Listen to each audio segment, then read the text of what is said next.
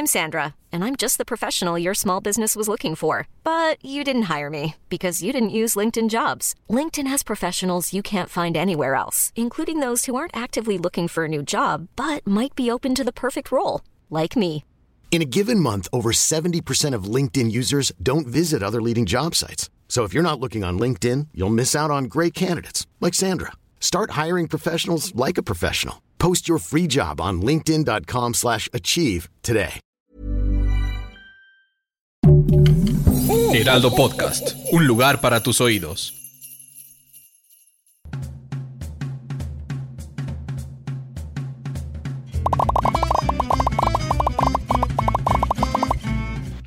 ¿Qué tal amigos? ¿Cómo están? Es una ocasión muy especial porque se integra nuestra compañera Montserrat. Los extrañé, los extrañé muchísimo. ¿A quién extrañas? ¿A nosotros o a tu hijito? que no te deja dormir, ¿verdad? A mí no me puedes No me deja extrañar. Ajá. Claro que te extraño, Gons. Cuando hemos discutido aquí y le pedimos un Uber a Oscar, nos la pasamos bomba, pero hoy creo que el que le vamos a pedir un Uber es a ti porque ya verán más adelante. Pídenme No. un Uber Black, amigos, la verdad. Oigan, les tengo que contar que los tres ya vimos la cuarta de Matrix. ¿Era necesaria o no era necesaria? Gonzalo Montt. A ver, Monse, tú primero, vas. A ver. Yo digo que no era necesaria, pero está sabrosa. O sea, Sí, me, me- hizo bien, sentir ¿eh? rico. Híjole, no sé, el otro día lo platicaba con Oscar y, y- y desde incluso la primera, eh, ya hoy en día se siente como ingenua, como muy ñoña. Vengan los haters y los trolls. Yo nunca fui fan de Ma- Matrix, fíjate. O sea, ¡Wow! Sí, en su momento eh, la vi y la disfruté, pero este mame alrededor de la película, o sea, yo no le entré, ¿sabes? O sea, no sé si se trataba de que yo estaba en un momento de mi vida particular cuando se estrenó, que no conecté, ¿sabes? Que luego sucede eso con las películas. Ujú. Pues no yo sé. la volví a ver ahora porque estuve ahí de conductor de la conferencia de prensa con Erendira Ibarra. Y este, y me apanico, ya sabes, con ese tipo de eventos. Y entonces vi las tres películas otra vez, que están en HBO Max, por cierto. Oigan, Yo las vi también para prepararme, pero yo, yo tampoco me uní a todo este tren, como dices tú, pero porque yo tenía nueve años, entonces me la tenían prohibidísima, o sea, me porque mi mamá la vio. mi edad. Iba a ser, iba a hacer esa Un pregunta. Iba a cosa, esa pregunta. venga, ¿eh? Lo tengo muy superado, ¿eh? O Iba a hacer esa no, pregunta. sí. no, lo van a lograr, hermanos. Cambien el No, tema. porque tú eres como el vino, Oscar, cada año te pones más bueno, más sensual, Muchas gracias, te adoro, te amo. pero bueno. Mi mamá la vio y la traumó y entonces mis amigos, los que ya sabes que veían películas de niños grandes, las vieron y mi mamá me decía, tú no puedes ver esa cosa porque a mí me traumó. Y entonces un día en una fiesta me metí, la vio y, me- y la vi y me gustó, pero fue ya mucho tiempo después. Pues ya, ya Yo tenía creo que sí. 12. A ver, sin ánimos de agraviar, sin ánimos de agraviar absolutamente a nadie aquí, este, yo creo que sí influía mucho qué edad tenías eh, y también en qué momento de tu vida estabas, porque Matrix lo que hace es que cuestiona como el, el status quo, ¿no? Es como el, el que te dice, Claro. ¿y qué tal que eh, todo esto que o te encanta o te choca o te afecta de alguna forma no es real y entonces tú eres libre de, de forjar tu destino?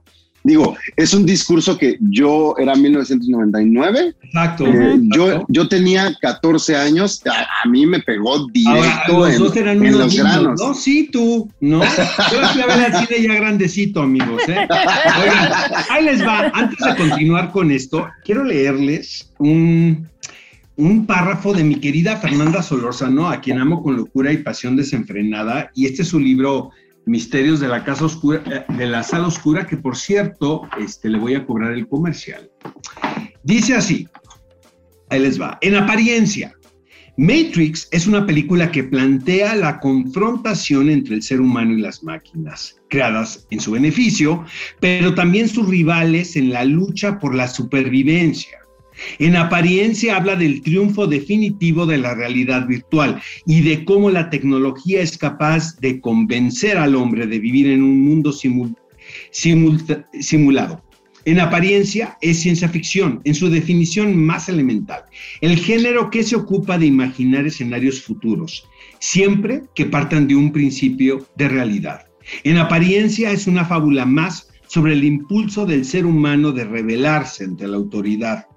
En apariencia es una película que ilustra los principios de la teoría postmoderna y la noción de que en el siglo XX la imagen reemplazó a las palabras y a las ideas. En apariencia habla de la redención del género humano a través de un movimiento espiritual colectivo. En apariencia, ¿no? Como bien dices, eh, Gon, yo siento que lo importante de esta película es que finalmente pone en la mesa una tesis que no estábamos acostumbrados a ver. ¿no? Y que ahora nos puede parecer muy, muy elemental. Fíjense que eh, revisitando las películas, como dices tú, Gonzalo, me parecen muy ingenuas. A mí la primera me parece casi una caricatura, ¿sabes?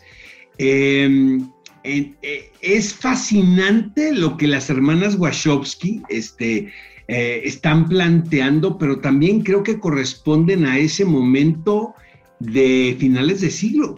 Completamente. Tiene que ver todo con, con, eso, con la, o sea, la rebelión de las máquinas.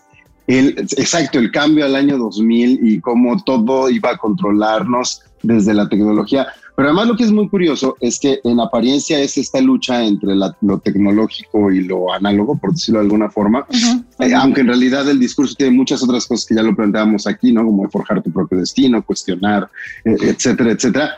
Pero a mí lo que me, saca mucho de onda de la trilogía es que a partir de la 2 y la 3 hace a un lado completamente como todas las, las otras variantes y se centra justo en esa batalla de las máquinas y, y, los humanos, ¿no? Que ya ahorita que avancemos en las películas lo, lo comentaremos, pero siento que entonces, y, a mí, no sé, pienso en Donnie Darko, ¿no? Y ves Donnie Darko y escuchas luego al director y ves el corte del director y nada que ver.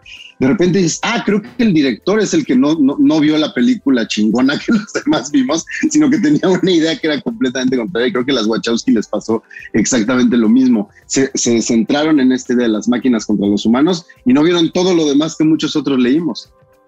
¿Tú crees que le dimos una lectura que no era forzosamente el objetivo de los directores, de las directoras? Pero eso pasa muchas veces con muchas cosas, desde novelas, cine, teatro, que ellos tienen una idea y cada quien, el inconsciente colectivo hace que lo interpretemos de una manera que puede no ser necesariamente la que ellos querían plantear. Y hay muchos artistas que se frustran por esto, ¿no? Yo creo que aquí ellos, que ahora son ellas, no se frustraron tanto. Eh, no lo sé, pero yo no sé si, no sé si estaría tan de acuerdo contigo, Gonz. Yo creo que sí querían, querían, querían hacer disruptivos, querían algo que provocara y eso lo lograron. Oigan, eh, finalmente, el cine de las hermanas Wachowski, en este caso nada más es de Lana, ¿no? De la cuarta, ¿no? Pero, eh, ¿es le entras o no le entras? ¿Sabes? O sea, no hay de dos.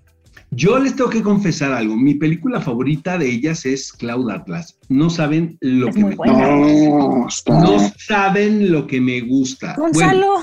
Eh, a mí me gusta mucho Bound. De ellas me gusta mucho Bound, que es esta de. pero, pero no. Pero Atlas es yo recuerdo que la vi en Toronto, casi me meto a verla después otra vez. Eh. O sea, vi la función. Este, eh, leí la novela y la verdad no hablaba yo de otra cosa más que de la novela y trataba a todo el mundo de convencer como cristiano fundamentalista, ¿sabes? Con el libro en la mano. Me parece la onda, ¿no? Entonces, un poco eh, Ahora viendo Matrix 4, te das cuenta que hay un tono en la película que tiene que ver con la puesta en escena, uno, y dos, con el tono actoral, que es muy peculiar, o sea, no se le parece a lo que hace ningún otro realizador, honestamente. Ahorita vamos a platicar de la cuarta si nos gustó o no nos gustó tanto, pero este, pero vaya, lo que sí creo que sucede en Matrix, en la original, es que yo la siento ya vieja, ¿no? Se me van a venir todos encima ahora, pero no, no me impactó en lo más mínimo.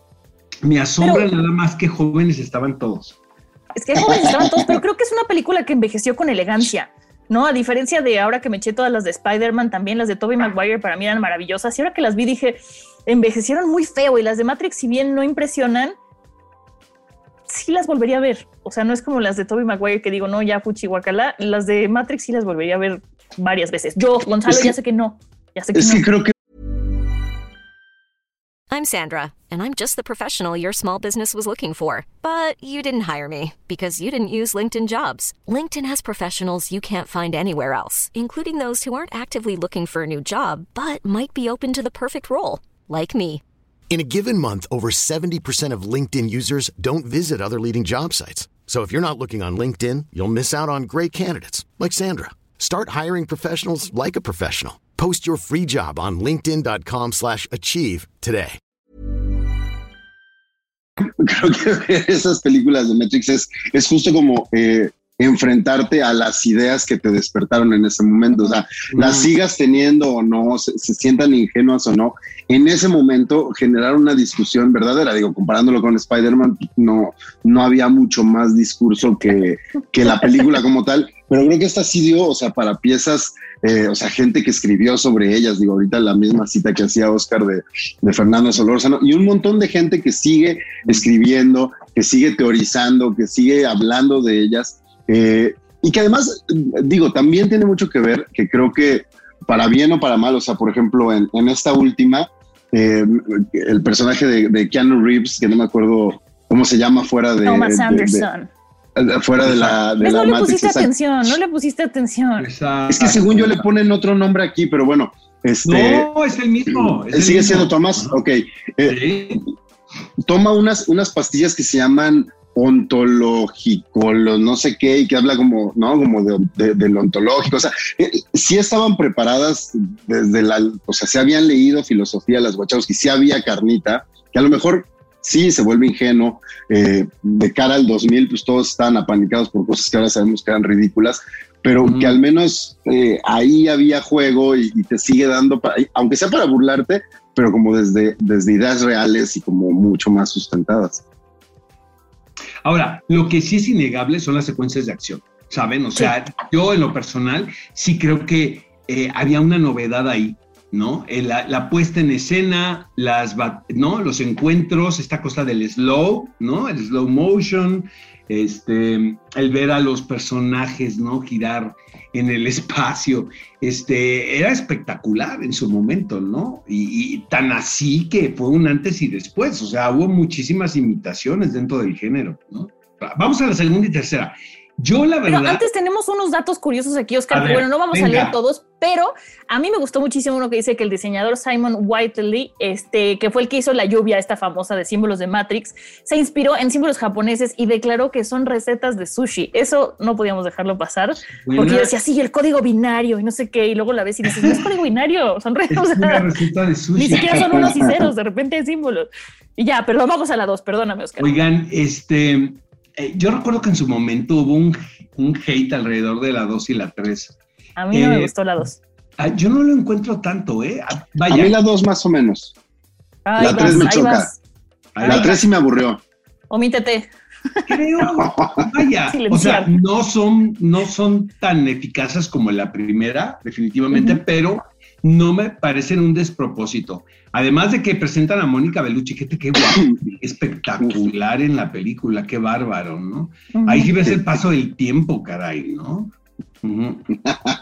Sí, era muy espectacular. Creo que era su mejor momento, ¿no? Era, o sea, es- me refiero eh, en su carrera, es cuando hizo Malena y, y toda esta época en la que realmente saltó eh, al cine internacional y, y la voltearon a ver acá las, las, las Wachowski, que, híjole, es que te digo, a mí ya la 2 y la 3, la 2 lo que me pasa es que se le olvidan todos los discursos que no son el que evidentemente tenían las Wachowski, y ya la 3, que ahorita llegaremos a eso, me parece un despropósito, pero sí, la 2 tiene buenos momentos todavía, pero ya se ve forzado, por ejemplo, sabían perfecto cómo...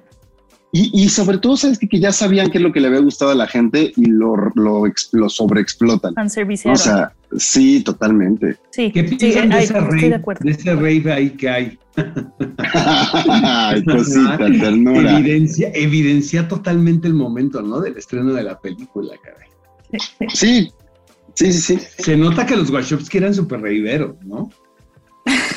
reiveros y atascados, por, ¿no? De luego, luego- Atascados, luego sobre sacan- todo. Sacan las, las cápsulas, ¿no? Ajá. Cuestionaron varias veces en Afters este, su realidad, seguramente. Y de ahí ¿no? sí, sí, sí, sí, sí. Eh, finalmente, las hermanas Wachowski son muy cursis, honestamente, porque todo gira alrededor del amor. O sea, puede, puede ser una, ¿no? una trama muy sofisticada y alrededor de eso, pues ya viene toda la parafernalia. Eh, creo que, eh, no sé si lo sintieron ustedes muy forzado en este cuarto episodio, la comunicación woke, ¿no? Esta cosa de la inclusión que, sí. renglón a comentar, ¿no? Sí, sí, sí, es algo que, además eh, creo que las Wachowski desde, pues desde la, desde la misma Bound ya traían ahí un discurso que tenía que ver con, lo LGBT. Eh, Cloud Atlas, Sense8, de, de, una u otra forma son simbolismos de, de, lo mismo. Entonces, ahí sí no creo que sea forzado si conoces eh, su obra, pero se siente metido con calzador en la saga. O sea, ahí sí creo que eso es lo que pasa. Es que este yo no creo, no creo que tenga que ver con que las conozcas o no las conozcas. Creo que siempre los directores meten su discurso personal en su obra y en este caso el problema no es que lo metieran, es que lo forzaron un poco. O sea, porque tienen maneras de hacerlo muy... O sea, en Cloud Atlas yo no siento que esté como tan empujado, como dijiste, con calzador. Eso es lo que yo creo. Esta, no de acuerdo. Es importante comentarles, amigos, que lo escribió Lana a partir de la muerte de los padres, ¿no? Em, finalmente es la expresión de un duelo, ¿no? Y me comentaba Herendira que Andy no estaba tan de acuerdo en volcar este, e, e, este, este dolor, ¿no? Y en, un guion. Y realmente el pretexto de, este, de esta cuarta entrega es, es ese duelo, ¿no? Y se siente así la película. Yo creo que que es más que una historia de tecnología, de realidades alternas, es una historia elemental de amor, ¿no? No sé si estén de acuerdo conmigo. Es que es... Vas, vas, no sé. No, yo iba a decir que no sé si es lo central, pero sí es un hilo conductor que mueve a los personajes y que eso creo que pasa en muchísimas historias, pero el pretexto, o sea, siento que es el pretexto, conduce la historia, pero lo que hay alrededor no, no tiene nada que ver con la historia de amor. Que una cosa que agradecí de la 4 es que se ven, se ven Keanu Reeves distinto con el paso del tiempo, pero súper interesante. Carrie Ann Moss espectacular, pero un rostro que lleva eh, edad y está, está muy bien normalizar eso, ¿saben? Al, al, al, contrario, ¿no? De estos, de estos rostros, rostros todos alterados, ¿no? Por cirugías y botox. Eh, este, está increíble. La reunión de Friends. Eh. Pero lo que, lo que creo que eso, eso, eso está increíble de la película, porque también se manifiesta el mismo paso del tiempo en los personajes, ¿saben? No, queremos, no podemos contar nada, amigos, porque estamos, pero con embargos por todos lados.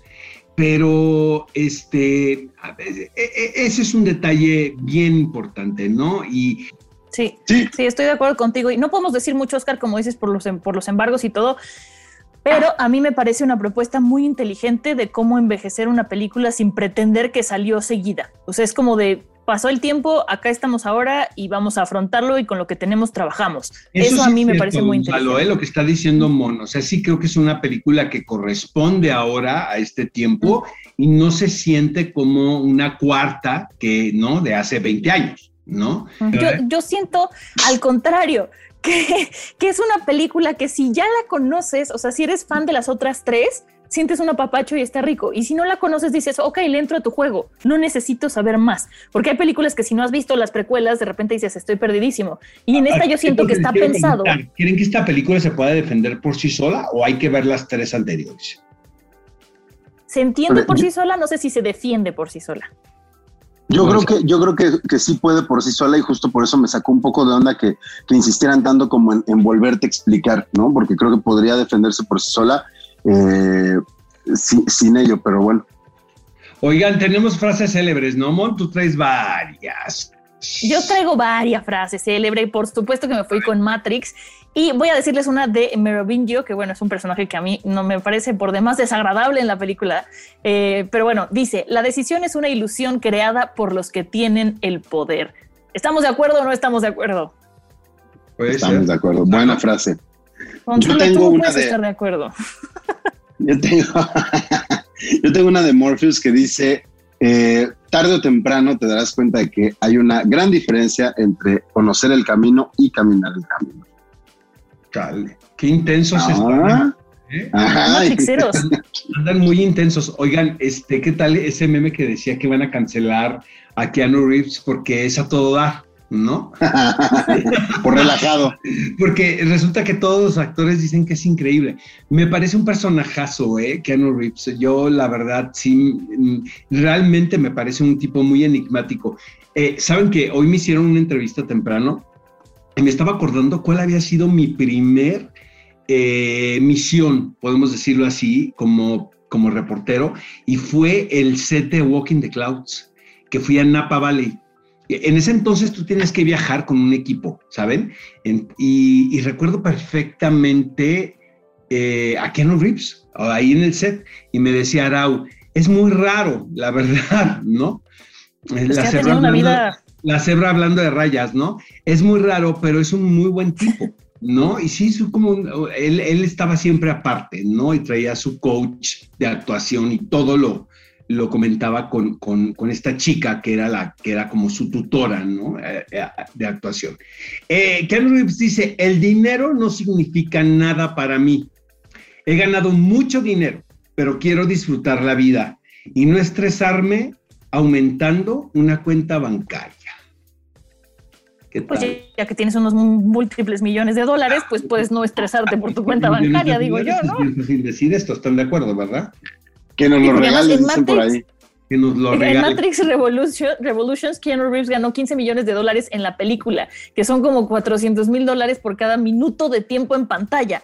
Si yo ganara eso, pues Y en también me Resurrection, relajo. en Resurrection ¿qué le, qué le habrán pagado? Eh? O sea, creo que los sueldos ya no están como hace 20 años, amigos, ¿eh? les tengo noticias. Quizá No, ya no, no, ya pero sí mí. le alcanza para su sándwich ese que dicen que se come en el Chateau Marmont de, de mantequilla de cacahuate y, y mermelada. Oigan amigos, pues ya terminó el live de esta semana dedicado completamente a la saga de Matrix. Eh, no sé qué tan, qué tan efectivo sea que la película llegue a cines, pero a la par eh, llega a HBO Max en Estados Unidos, cosa que va pro- pues, la piratería, ¿para qué nos hacemos, no? Sí, sí, sí, sí, este es, es, es raro, es un momento raro. eh, pero pues bueno, al parecer eh, a Matrix le gusta, a la saga le gusta revivir en momentos raros donde las cosas están cambiando, ¿no? Nacer y revivir en momentos donde las cosas están cambiando. La recomendamos, sí la recomendamos, ¿no, Mon? Por Sí. supuesto que yes. Hasta Pues, Gonzalo la recomienda. La recomiendo, véanla. Bueno amigos, hasta la próxima semana. Adiós. Bye. Hey, it's Paige DeSorbo from Giggly Squad. High quality fashion without the price tag. Say hello to Quince. I'm snagging high-end essentials like cozy cashmere sweaters, sleek leather jackets, fine jewelry, and so much more. With Quince being 50 to 80% less than similar brands. And they partner with factories that prioritize safe, ethical, and responsible manufacturing. I love that. Luxury quality within reach. Go to quince.com slash style to get free shipping and 365 day returns on your next order.